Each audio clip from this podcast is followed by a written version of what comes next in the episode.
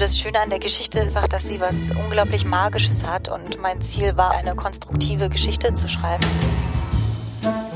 Wie haben Sie das gemacht? Ein Podcast von Reportagen FM und der Reportageschule.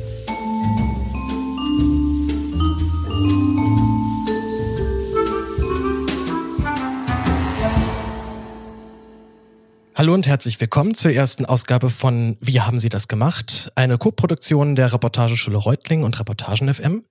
Mein Name ist Paul Christoph Gäbler, ich bin freier Journalist. Im Zwei-Wochen-Wechsel werden sich jetzt hier meine Mitschülerinnen und Mitschüler des aktuellen Jahrgangs der Reportageschule abwechselnd mit einem Autor oder einer Autorin unterhalten, die in den vergangenen Wochen im Newsletter von Reportagen FM vorgestellt worden sind. Den ersten Anlauf, und dann nehme ich heute mit Amonte Schröder-Jürs, die, wie es der Zufall so will, im vergangenen Jahr ebenfalls an der Reportageschule war und jetzt als freie Journalistin in Berlin arbeitet. Hallo Amonte, schön, dass du da bist. Hallo, danke für die Einladung. Möchtest du ganz kurz erzählen, wer du so bist, was du so machst aktuell? Genau, also ich arbeite noch gar nicht als freie Journalistin in Berlin. Ich bin noch im Praktikum bei der Taz das ist äh, mein Praktikum quasi im Anschluss an die Reportageschule und danach gehe ich ins Praktikum beim SZ-Magazin. Ich schreibe aber nebenher schon frei für das SZ-Magazin und recherchiere für die Naturkolumne für das Zeitmagazin. Also schreibe da auch noch ein bisschen mit. Mache aber gerade aktuell tatsächlich ähm, journalistische Arbeit für die Taz, für die Taz am Wochenende. Du hast ja gerade schon Süddeutsche Zeitung Magazin genannt, gutes Stichwort. Denn wir reden heute über deinen Text Alle für einen, der jetzt im vergangenen Januar 2021 im Süddeutsche Zeitung Magazin erschienen ist. Du schreibst in deinem Text über Hans. Hans ist 67, der wohnt im schwäbischen Dorf Oberwelden und Hans ist geistig beeinträchtigt und trotz oder vielleicht sogar aufgrund seiner Behinderung ist er aber vollständig ins Dorfleben integriert. Die allererste Frage, die Frage aller Fragen überhaupt. Wie bist du auf diese Geschichte gekommen?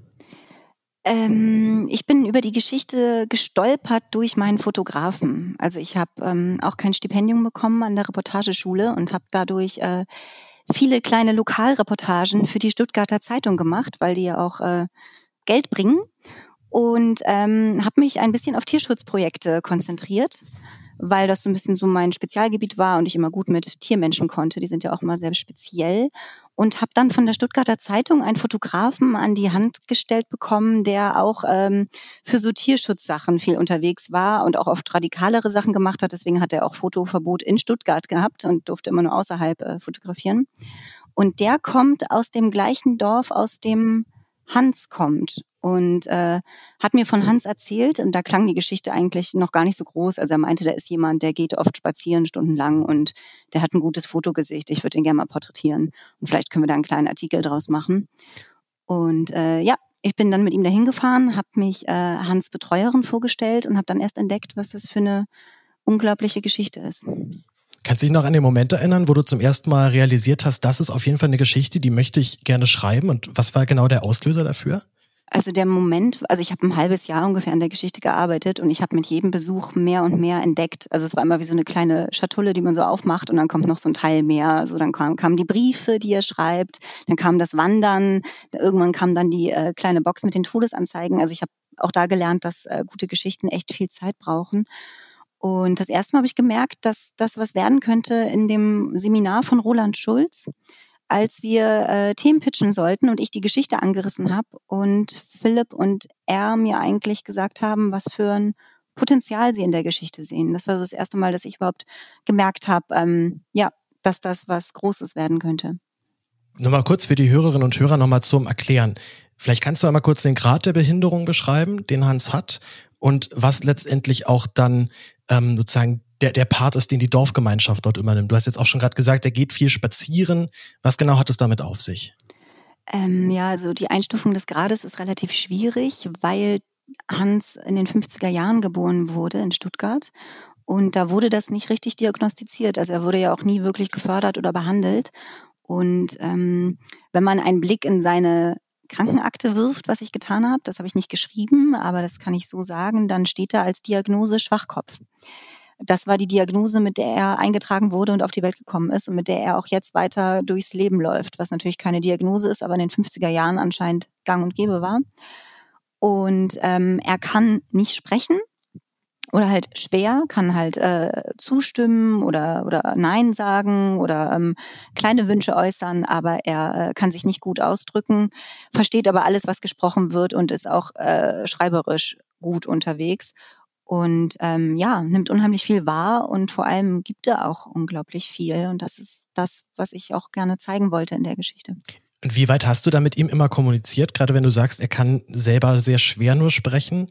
Wie lief die Kommunikation bei euch dann beiden ab? Ähm, also ich bin viel mitgelaufen mit ihm einfach, weil es auch darum ging, Vertrauen zu kriegen. Also ich äh, musste äh, ganz lange warten, bis er auch wirklich äh, ja, mich, äh, mich mitgenommen hat auf diesen Spaziergänge und mir Dinge gezeigt hat. Ich bin mit ihm in Gottesdienste gegangen. Ähm, wir sind äh, zum Friseur gegangen und es hat echt alles auch gedauert.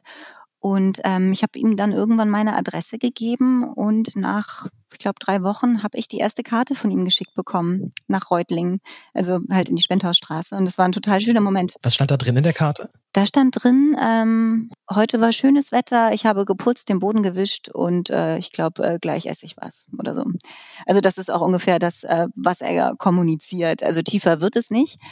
Äh, es sei denn, er redet halt über Dinge, die ihm wirklich was bedeuten, wie zum Beispiel den Tod seiner Schwester oder seine Eltern oder so. Da, da merkt man dann halt auch, dass das was triggert und tief sitzt. Aber ansonsten bewegt er sich immer in sehr seichten Gewässern.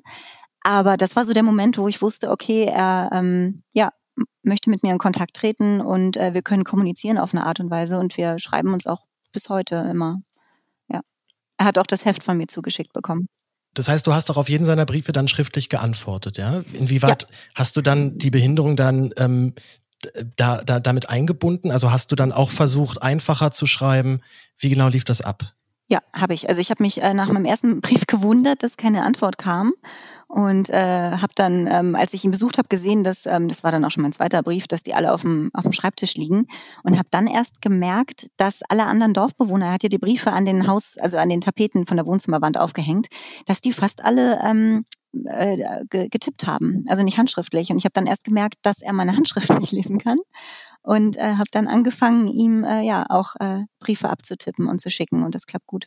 Es gibt ja noch eine zweite Person in deinem in deiner Geschichte, die du äh, genauer beschreibst, nämlich einen gewissen Herrn Glück, der dort mit ihm zusammen auf diesem Hof lebt. Wie ist dir dieser Mensch noch in Erinnerung geblieben? Was, was nimmst du von, von diesem Mann mit? Das ist ja auch ein unglaubliches Reporterin-Glück, wenn man ähm, einen Menschen trifft, der dann auch noch so einen schönen Nachnamen trägt. Ja, das war aber auch ähm, hat auch ganz lange gedauert, bis ich die Namen der Dorfbewohner verwenden durfte. Also ich habe tatsächlich erst kurz vor Abgabe mit den Freigaben das Go bekommen, sie alle namentlich zu nennen. Das äh, war auch, äh, auch ein ganz, ganz, ganz langer Vertrauensprozess, dass ich das machen durfte. Ähm, da habe ich auch wieder gemerkt, wie, wie wichtig Zeit ist. Also, dass man sich vorstellt, dass man Einblicke in seine Arbeit gibt. Und auch, auch gerade, es ist eine total schöne Geschichte und äh, ähm, es ging ja auch nicht darum, irgendjemanden in die Pfanne zu hauen, aber mir ist aufgefallen, gerade vielleicht auch im Schwabenland sind die Leute oftmals äh, skeptischer. Und ähm, ich war einfach oft da, ich habe oft zugehört, ähm, ich habe mir Dinge angeguckt und ich habe mir ganz viel Zeit genommen. Und was vielleicht auch ähm, tatsächlich geholfen hat, war, dass ich immer ohne Auto unterwegs war und von Reutlingen bis nach Oberwelden waren das lockerflockig zwei Stunden, wenn ich den Dorfbus bekommen habe, sonst habe ich noch länger gebraucht. Und äh, das äh, hat dann auch immer imponiert, wenn jemand einen drei Stunden Hin- und Rückweg auf sich nimmt, um kurz eine Tasse Kaffee zu trinken. Dann hat man gleich, ähm, ja, auf jeden Fall ein Steinebrett ein bisschen mehr bei den Menschen. Wie würdest du sagen, wie lange hat das gedauert, bis du das komplette Vertrauen dieses Dorfes für dich gewinnen konntest? Du sagst, du hast ein halbes Jahr in der Geschichte recherchiert. Wie häufig bist du insgesamt da gewesen? Kannst du dich daran noch erinnern? Ähm, ich würde schätzen, ich war so zehnmal da, wobei ich auch viele zeitliche Abstände dazwischen hatte, weil ich ja auch äh, Schule hatte und ich musste auch andere Abgaben machen, die Abschlussarbeit und so. Also ich konnte nie priorisiert an der Geschichte arbeiten. Ich habe die immer so nebenbei laufen, laufen gehabt. Und ähm, ja, richtig äh, final wurde es dann, als ich die Zusage vom SZ-Magazin hatte, dass sie die Geschichte wollen. Und da sind äh, mein Fotograf und ich auch äh, nach Oberwelden gegangen für vier Tage und haben uns da im Nachbardorf in so einem kleinen Hotel eingemietet und haben dann die Fotos gemacht und die aller, allerletzten Protagonisten getroffen und ähm, sind mit Hans einkaufen gegangen und so. Also da, da wurde es dann final und da waren wir dann auch wirklich richtig äh, intensiv vor Ort. Wobei man bei Hans auch immer gucken musste, dass ähm, er nicht überfordert wurde. Also er hat ihm hat eigentlich maximal zwei Stunden am Tag gereicht. Und er hat das dann immer sehr höflich kommuniziert und irgendwie vorgeschlagen, dass wir uns auch morgen sehen können und so. Und ähm, ja, also man muss halt immer gucken, wann wann ist genug, wann braucht er seine Ruhe, wann gibt's Essen. Also ich habe auch teilweise saß ich dann auch vier Stunden mit ihm in der Küche und habe gewartet, bis er fertig gegessen hat in, in, in vier Stunden, weil, weil er es dann so in die Länge gezogen hat irgendwie. Also das ähm, ja, war alles immer ganz viel Zeit und Ruhe, aber das war es auch wert und ich finde auch, so muss man es machen. Und was interessant ist, ist, dass das Dorf jetzt ganz viele Anfragen bekommen hat von Arte und vom ZDF und von mehreren großen Medien, die alle die Geschichte aufgreifen wollten. Und ich habe einen sehr netten Brief vom Pfarrer bekommen, dass ähm, die Freundinnen und Freunde von Hans alle abgelehnt hätten und dass sie finden, dass sie Inklusion im Stillen betreiben und dass das ja, dass wenn ich irgendwie vielleicht in ein paar Jahren den zweiten Teil schreiben möchte, ist das in Ordnung, aber sonst ähm, kommt keiner mehr an die Geschichte ran. Auch um Hans zu schützen, was ich auch gut finde. Ja, du, du meintest ja auch gerade, dass das, dass du auch das Gefühl hast, gerade im Schwabenland ist man da noch mal ein bisschen skeptischer, gerade wenn so fremde Personen dann von, von den Medien kommen. Woran hast du das gemerkt und wo war so der Punkt, dass du lang, langsam realisierst, dieses Dorf vertraut mir jetzt, ich bin jetzt hier, ich darf jetzt hier tatsächlich machen? Gab es da so eine Situation, an die du dich noch erinnern kannst? Äh, ja, und zwar sind das die ähm, Hunde. Also ähm, ich, äh, meine Mutter ist äh, Hundetrainerin und ich habe so ein Ding, dass ich äh, jede Rasse und jeden Hund erkennen kann auf einen Blick und wie alt er ist und wo der herkommt. Und das war ein unheimlicher Türöffner, weil die alle natürlich Hunde im Garten hatten. Und immer wenn ich am Zaun stand, konnte ich sagen, ah, ist das ein dreijähriger Dogo Argentino Cane Corso Mix? Ah ja, der sieht ja aus, als würde er aus Spanien aus dem Tierschutz kommen. Ja, ich habe auch so einen. Und ich glaube, dass man sowas braucht. Also man braucht in irgendeiner Art und Weise eine Basis mit den Menschen, damit sie überhaupt Lust haben, mit einem zu reden. Und was natürlich auch geholfen hat, war, dass ich den Vormund, also äh, Vormund äh, Betreuerin, das ist äh, Vormund ist das falsche Wort, das habe ich auch falsch verwendet im Text, das wird nicht mehr benutzt, die Betreuerin natürlich auch um Kontakte fragen konnte, die dann auch ein bisschen vorgebaut hat und gesagt hat, da kommt jemand und ich kenne die und das ist voll okay. Und ähm, um jetzt noch mal so ein bisschen weiter auszuholen, mein Fotograf kommt ja auch aus dem Ort und er äh, hat, hat einen ganz schwierigen Stand in dem Dorf gehabt. Also er selber lebte auch nicht mehr, er lebte in einem anderen Dorf und ähm, die Dorfbewohner waren ihm auch nicht positiv gegenüber eingestellt. Also er war immer der Künstlertyp, der irgendwie mit drei Ochsen und einem großen Bernhardiner am anderen Ort lebt. Das ist eigentlich für mich so das wahnsinnig Schöne an der Geschichte, dass sie für meinen Fotografen noch mal viel wertvoller war als für mich, weil er äh, er hat gezeigt, dass, dass, dass, dass er es schafft, äh, Oberwelden auf, auf die Titelseite des SZ-Magazins zu bringen mit einer unheimlich schönen Geschichte. Und für ihn ist es eine Art Reputation und äh, das ganze Dorf spricht über ihn und er fährt mittlerweile dahin, ohne zu zittern und stolz und hat auch die Magazine vorbeigebracht. Es war unheimlich schön. Das heißt, du hast sozusagen sowohl Hans als auch dem Dorf als auch deinem Fotografen nochmal einen großen Gefallen getan im Nachhinein. Na, und er mir natürlich auch. Ne? Also ohne ihn wäre ich ja niemals auf diese Geschichte gestoßen. Und ähm, er ist auch ein großartiger Fotograf. Also ich finde auch, das war ist ein beidseitiges Werk, weil er auch unglaubliche Bilder gemacht hat und ähm, natürlich auch äh, ein paar Protagonisten kannte. Also Frau Bauer zum Beispiel ist mit ihm verwandt. Die hätte mir diese Geschichte mit der Grube, in die Hans gewinkt hat, als er sich äh, verabschiedet hat, hätte sie mir niemals erzählt. Aber da mein Fotograf mit am Kaffeetisch saß, hat sie es gemacht. Also ich äh, bin ihm unheimlich dankbar dafür und ähm, ja, freue mich auch auf die nächsten Projekte mit ihm. Nun haben wir auch schon in der Reportageschule jetzt ein bisschen gelernt, dass jede Geschichte ja auch einen gewissen Konflikt braucht. Und ähm, in deiner Geschichte gibt es meiner Ansicht nach sehr relativ wenig Konflikt. Es wirkt fast ein bisschen wie eine heile Welt-Reportage. Findest du das auch so? Oder gab es da auch durchaus negative Aspekte, gerade in diesem Dorfgeschehen mit Hans zusammen, die du vielleicht nicht aufgeschrieben hast, vielleicht nicht aufschreiben wolltest? Äh, nee, gab's nicht. Also das Schöne an der Geschichte ist einfach, dass sie was unglaublich Magisches hat. Und mein Ziel war auch tatsächlich, eine konstruktive Geschichte zu schreiben und konstruktiven Journalismus zu machen. Und ich ähm, bin eh immer dagegen, äh, mit so äh, festen Grundsätzen durch die Welt zu laufen, was eine Geschichte braucht und wie sie aufgebaut ist und was da rein muss. Ich glaube, eine Geschichte ist immer so stark, wie die Geschichte halt ist. Und wenn, wenn da so etwas Wundersames mitschwingt und so etwas unglaublich Schönes, dann braucht es auch keinen Konflikt, weil das dann das Einzigartige ist. Also ich habe auch, wenn man sich den Aufbau der Geschichte anguckt, zum Beispiel auch versucht, nicht äh, einen klassischen Reportageaufbau zu haben. Ich fange nicht mit der stärksten Szene an. Ähm, ich äh, schreibe nach Gefühl, ich schreibe nach meinem Empfinden. Ähm, ich habe auch mit Absicht versucht, es nicht zu kitschig und nicht zu rührselig zu schreiben, was auch tatsächlich Kritik war, die ich am Anfang bekommen habe, dass ich irgendwie noch mehr noch mehr Tränendrüse vielleicht äh, damit reingeben sollte. Und ich glaube, dass ähm, man nie äh, versuchen sollte, nach Schablone oder nach Schema zu schreiben, sondern man muss äh, so wie man die Geschichte sieht und wie man es fühlt und auch das wahrnehmen, was sie hergibt. Äh, du fängst mit der Geschichte an, mit einer Szene, wo Hans spazieren ist und ähm, aber in seinem Beutel trägt er mein Handy, mit dem er geortet werden kann. Jetzt hast du gerade gesagt, dass du mit Absicht nicht mit der stärksten Szene angefangen hast. Was wäre denn aus deiner Sicht die stärkste Szene gewesen?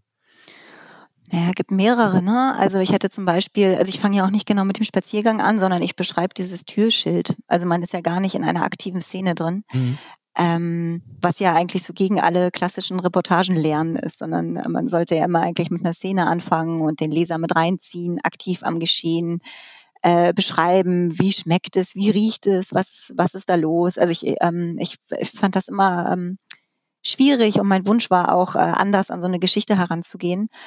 Ähm, ich habe mit dem Türschild angefangen, weil ich fand, dass es einen schönen Kontrast hergegeben hat mit äh, GPS-Ortung und dann diesem vollkommen zeitlosen Dorf, was wirklich noch mit ganz alten Menschen ähm, also wo wirklich noch sehr viele alte Menschen, Menschen leben und wo Tiergeweihe an den Wänden hängen und was wirklich sehr rückständig sind auch zum Teil, aber wo halt ein Türschild mit einer GPS-Ortung hängt und ich fand diesen Gegensatz so stark und, und was und das zeigt natürlich auch den Gemeinschaftssinn des, des Dorfes und äh, deswegen habe ich mich dafür entschieden. Auch, auch anhängt daran, ähm, wie weit ist diese Fassung, die jetzt letztendlich gedruckt wurde, von der allerersten Fassung entfernt? Meistens äh, gibt, schreibt man ja mehrere Versionen von seinen Texten. Äh, inwieweit ähneln die sich noch oder ist es was komplett anderes geworden, als du am Anfang geschrieben hast? Ähm, das ist tatsächlich die erste Fassung. Also ich habe noch eine zweite Variante geschrieben. Also ich habe diese diese gesamte Geschichte habe ich nur mit unheimlicher Unterstützung von meiner Mentorin geschafft, Nicola Meyer, die auch selber beim SZ Magazin ist und die hat mir eine Chance gegeben und sie hat mich massiv unterstützt. Sie hat äh, die Geschichte auch als erstes gesehen und betreut und ähm, hat, hat mich halt auch immer supportet und war auch immer sehr knallhart und sehr ehrlich und hatte auch äh, strenge Zeitvorgaben, die ich einhalten musste. Und es war die perfekte Art und Weise, um für mich zu arbeiten. Und jetzt habe ich deine Frage vergessen. Na, inwieweit, na, du hast sie eigentlich schon beantwortet, aber wenn, wenn du sagst, es war tatsächlich die erste Fassung und daran ist nicht mehr viel geändert worden, wenn ich es jetzt richtig verstehe. Ja, ja. genau. Ich habe dann, äh, habe ich das noch äh, ein, zwei anderen Leuten gezeigt und habe dann die Kritik bekommen, dass ihnen das Ganze irgendwie äh, nicht szenisch genug ist und äh, ich sollte mehr ähm, ja ein bisschen rührseliger schreiben und man müsste bei jedem Satz müsste eine Träne rollen. Das war so ein bisschen das Feedback. Und dann habe ich eine zweite Variante geschrieben. Also ich komme ja auch aus dem Literaturbereich und habe dann eine zweite literarischere Variante geschrieben. Habe mit den Briefen angefangen, habe den Schwerpunkt auf das Schreiben und die Briefe gelegt und äh, nicht auf das Dorf in dem Sinne und habe dann beide Varianten an den Textchef des SZ-Magazins geschickt und er hat die zweite Variante irgendwie nur einmal ganz kurz kommentiert mit Nein und dann waren wir wieder bei der ersten. Was mir auch gezeigt hat, dass eigentlich das erste Bauchgefühl oft äh, das Richtige ist. Hast du mit der zweiten Variante noch irgendwas gemacht oder war die dann einfach weg? Nee, ich habe die in die Schublade gepackt dann, ja. Okay. Wird die irgendwann nochmal ausgeholt oder bleibt die erstmal da? Ähm, nee, also ich finde auch, dass eine Geschichte äh, fertig ist, wenn sie fertig ist. Und dann ist sie auch gut so und dann steht sie so und dann legt man sie beiseite und macht die nächste. Gab es denn noch, ähm, man spricht ja auch häufig von Kill Your Darlings, wenn man Sachen noch, wenn man doch noch rausnehmen muss, die, von denen man eigentlich total hängt und sehr überzeugt ist. Gab es solche Szenen, gab es Momente, die du aus der Reportage noch rausgeschmissen hast, obwohl du sie eigentlich gerne drin gehabt hättest? Hm, also ich komme ja aus einer sehr strengen Schule. Ich habe ja jahrelang als Werbetexter gearbeitet und da war Kreativität ja immer eine Dienstleistung. Das heißt, äh, ich äh, bin habe es so gelernt, dass wenn man mir was sagt, dass das dann so ist. Also wenn ich mit jemandem zusammenarbeite, dem ich vertraue und auf dessen Urteil ich unheimlich Wert lege und dann hinterfrage ich auch eigentlich nicht. Also dann, wenn mir etwas sehr wichtig ist, dann, dann kämpfe ich vielleicht kurz.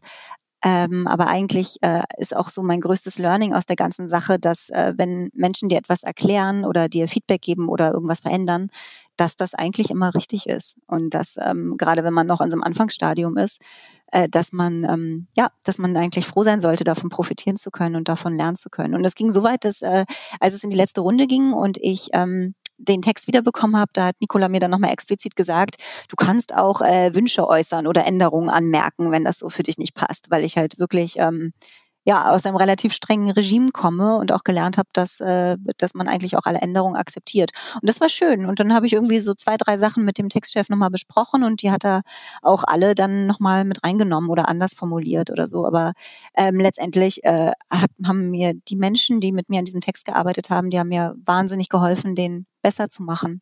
Und äh, ich vertraue auch voll auf deren Urteil eigentlich in allen Sachen. Du hast ja noch mal ein bisschen stilistisch, ähm, stilistisch zu kommen. Du hast ja die einzelnen Dorfbewohnerinnen und Dorfbewohner dann einzeln ein bisschen protokollartig beschrieben. Gab es denn auch Gemeinschaftsszenen, die du noch hättest reinbringen können? Weil zumindest aus meiner Sicht wirken dadurch die Figuren halt sehr losgelöst voneinander. Ich hatte nicht so ein wirkliches ähm, Dorfgemeinschaftsgefühl dann beim Lesen. Also ich hätte natürlich einen Fließtext draus machen können. Ich hätte beschreiben können, wie Hans von einem Dorfbewohner zum anderen geht, irgendwie auf seinen Spaziergängen, dann geht er erst einkaufen, dann geht er in die Bibliothek und so. Also ich hätte eine ganz klassische Reportage im Fließtext machen können. Ich fand das gerade schön, weil ich immer finde, dass ein Text, wenn der sich zwischendurch verändert, dann sorgt das für Spannung. Und äh, ich bin auch, äh, ich mag gern spielerische Elemente oder mal anders an Sachen rangehen oder um die Ecke. Das findet da jetzt alles nicht so richtig statt, aber ähm, ich fand schön, dass sich das Schreibtempo und die Sprache verändert hat in dem Moment, als die Dorfbewohner auftauchten und dass es eben mal nicht so ein klassisches Reportage-Fließtext-Ding war und jetzt kommt der Höhepunkt und jetzt kommt das und dann gehen wir runter und dann kommt die Schlussszene und so weiter. Also ich, äh, das stand auch ehrlich gesagt gar nicht zur Debatte. Also ich habe das einfach so geschrieben und es fanden alle gut und ähm, ich mag auch die Stelle mit den Dorfbewohnern Protokollen mit am liebsten tatsächlich. Und hinzu kommt, dass Hans selber ja auch nicht reden kann. Also war für mich auch eigentlich gleich sofort klar, dass ich die Leute, die am nächsten, die ihm, ihm am nächsten stehen, über ihn reden lassen muss, um äh, Hans deutlich zu machen. Und nicht ich als Autor. Ich, ich kenne ihn nicht so lange wie die Menschen, die da über ihn reden. War das denn dann auch eine stilistische oder vielleicht auch inhaltliche Frage, warum du die Kommunikation mit Hans, die ja bei euch ja in Briefwechseln stattgefunden hat, nicht kenntlich gemacht hast? Denn dadurch finde ich zumindest kam bei mir auch manchmal der Eindruck eben rüber, dass du ihn dann doch sehr objektivierst in dieser Hinsicht. Also er dann sehr als eben die ist das Zentrum der Geschichte ist, aber es gerade eben zwischen dir, also zwischen der, dem schreibenden Part und dem Hauptpart relativ wenig Austausch gab. Also es ist halt der Fokus, den man legt. Ne? Ich habe den Fokus der Geschichte nicht auf mich und Hans und meine Beziehung und die Briefe gelegt. Das hätte ich natürlich auch machen können. Da hätte ich Ausschnitte von den Briefen und so mit reinnehmen können, sondern für mich ist es eine eindeutige Inklusionsgeschichte und deswegen habe ich den Schwerpunkt auf das Dorf gelegt, weil das, das ist das Geheimnis an der Geschichte, dass Inklusion stattfindet, ohne dass überhaupt jemand weiß, was, dass es einfach eine Selbstverständlichkeit ist und äh, auch nicht groß diskutiert werden muss. Und ähm, das war für mich der Kern der Geschichte. Und da muss man dann einfach gucken, wie man den Schwerpunkt setzt. Und der Schwerpunkt war für mich nicht Hans und meine Beziehung.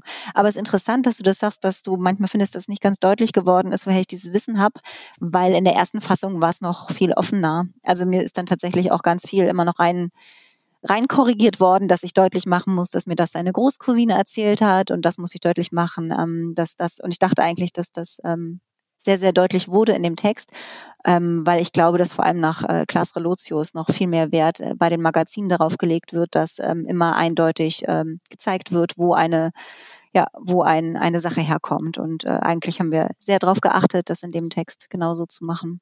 Naja, gerade weil du ja eben mit Hans nicht direkt kommunizieren konntest, was ja relativ schnell klar wird. Er kann nicht sonderlich gut sprechen. Ist, kann man sich als Leser natürlich dann denken, dass du das wahrscheinlich aus einer anderen Quelle hast, aber ähm, gerade dadurch, finde ich, wirk, wirkt halt dann die Fokussierung auf das Dorf ähm, teilweise verwirrend, weil eben nicht ganz deutlich ist, woher jetzt diese Informationen zu beziehen sind. Gerade die Eltern sind schon beide lange tot. Also du musstest ja offensichtlich einen externen Gesprächspartner dafür gehabt haben. Ja, es war die Großcousine. Das kommt aber auch deutlich im Text hervor. Also ich glaube, wir haben sie ungefähr viermal genannt am Anfang, wie sie das erzählt. Das stimmt, ja. Am Anfang wird es deutlich. Ähm, du hast schon gesagt, du hast viel Feedback bekommen, sowohl aus dem Dorf Hast du aber auch noch Feedback bekommen von Leserinnen des äh, Süddeutsche Magazins oder der Text ist ja noch anderweitig verwertet worden. Wie war da so das Feedback? Was, was hast du so mitgenommen aus der Geschichte? Ähm, es war unheimlich schön. Also mir haben äh, ganz viele Eltern geschrieben mit Kindern mit Beeinträchtigungen. Und da habe ich dann auch das erste Mal gemerkt, was man für eine Verantwortung als Autor hat, als ich dann geantwortet habe und halt auch viele von ihren Ängsten erzählt haben, dass sie nicht wissen, was mit ihren Kindern passiert, wenn wenn sie mal nicht mehr da sind. Und dass sie sich wünschen, dass sie auch mal so ein Herrn Glück irgendwie an der Seite haben. Und da sitzt man dann auch als Autor und fragt sich jetzt, okay, was, was antworte ich jetzt? Also ich, ich kann mich halt eigentlich nur bedanken und aber auch gar nichts irgendwie mehr dazu sagen. Und ähm, mir hat das unheimlich viel, ähm, viel bedeutet. Also das war, waren wirklich jetzt eigentlich mit die schönsten vier Wochen, die ich je nach einer Textveröffentlichung hatte. Und es hört auch nicht auf. Also ich kriege jetzt immer noch, immer noch Leserbriefe und teilweise auch handgeschriebene Briefe, aber auch ähm, ganz viele Mails und ähm, ist irgendwie schön, wenn man merkt, dass man was gemacht hat, was, was bei anderen Menschen was ähm, auslöst und die auch äh, vielleicht auch tatsächlich zu Tränen rührt.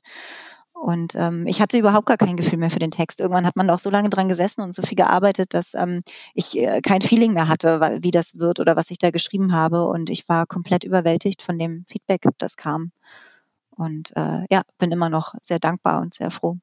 Gab es denn auch negatives Feedback, nochmal auch anschließend an das, was ich ja vorhin meinte, dass die, die heile Welt im schwäbischen Dorf, äh, was du dort beschreibst, für mich zumindest dann auch einigen Stellen Fragezeichen in den Kopf gebracht hat, da ich es mir persönlich immer doch schwer vorstellen kann. Gerade Menschen mit Behinderung erleben auch viel Diskriminierung, erleben viel Ausgrenzung.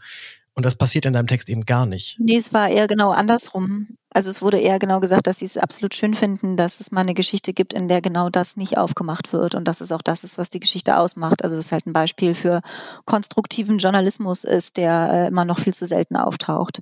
Und ähm, ja, ich sehe das auch so. Also ich habe einen Fehler gemacht und zwar habe ich ähm, Hans Betreuerin als Vormund bezeichnet das war mein Fehler. Das Wort wird nicht mehr benutzt seit 1992. Und das liegt halt auch noch an dem etwas veralteten Sprachgebrauch äh, äh, in dem Dorf, dass es dann noch gang und gäbe ist. Und ich habe halt nachgefragt, weil mir das auch eigentlich bewusst war, dass es nicht mehr verwendet wird. Aber ähm, ich habe mich dann halt auch äh, dann halt quasi dafür entschieden, das zu schreiben. Und das war der einzige Fehler, der mir, der mir ein bisschen leid tut dass ich äh, Vormund statt Betreuerin geschrieben habe, weil man bevormundet keine Menschen mehr, man betreut sie. Gibt es einen juristischen Unterschied zwischen Bevormundung und Betreuung? Ja. Also Bevormund, äh, zumindest assoziiere ich tatsächlich auch mit einer gesetzlichen Vorrechtsstellung, dass sozusagen diese Person dann. Also es gibt das Wort nicht mehr seit 1992. Es gibt das Vormundschaftsgericht nicht mehr, es heißt Betreuungsgericht und es gibt den Vormund nicht mehr, was heißt Betreuer, weil äh, man einfach äh, Menschen nicht mehr bevormundet. Also das ist ja ein ganz klarer Wording-Unterschied. Du betreust jemanden, du hilfst jemandem, aber du einen, einen erwachsenen Menschen bevormundest du nicht, sondern du betreust ihn. Wie geht es für dich weiter? Wie geht es für dich mit der Geschichte weiter? Was nimmst du persönlich daraus mit? Und du hast ja gerade schon gesagt, dass du eventuell auch einen zweiten Teil nochmal schreiben möchtest. Das Dorf ist ja da sehr, ähm, sehr auf deiner Seite und möchte sich nicht von Arte TV nochmal ähm, begutachten lassen. Hast du da schon Pläne, wie es ähm, vielleicht weitergehen kann mit der Geschichte? Ähm, ja, aber die verrate ich noch nicht. Und ich glaube auch, das wird äh, noch lange, lange dauern. Also ich finde auch, man, ja, ich will damit ganz viel Zeit rangehen und auch ja, ganz viel Zeit verstreichen lassen und Muße. Und wenn, wenn ich dann beschließe, das zu machen, dann will ich auch äh, mir so viel Zeit nehmen, wie es braucht. Okay, das heißt, dann dürfen wir gespannt sein, was da noch kommt. Amonte, hast du noch letzte Worte letzte Anmerkungen, letzte Wünsche, die du äußern möchtest? Ja, also ich würde einfach noch mal ganz zum Schluss sagen, dass ähm, dass ähm, ich, ich einfach noch mal so ein bisschen so eine Lanze dafür brechen möchte, dass man, ähm, wenn man sich an so große Reportagen ranwagt, äh, auf jeden Fall ganz viel auf Leute hört, die einem helfen auf das Feedback hört, aber auch äh, versucht, äh, sich selbst schreiberisch treu zu bleiben und auch mal mutig zu sein und anders zu sein. Ich finde, es entstehen immer noch viel zu viele schablonartige Reportagen und Texte und ich glaube, dass äh, schreiberisch da oft viel mehr möglich wäre, wenn man ähm, sich Mühe gibt, äh, mal äh, ja was zu wagen oder oder auch schreiberisch äh, einfach äh, kreativ zu sein, innovativ zu sein und auch so ein bisschen mit diesen gängigen Formen zu brechen.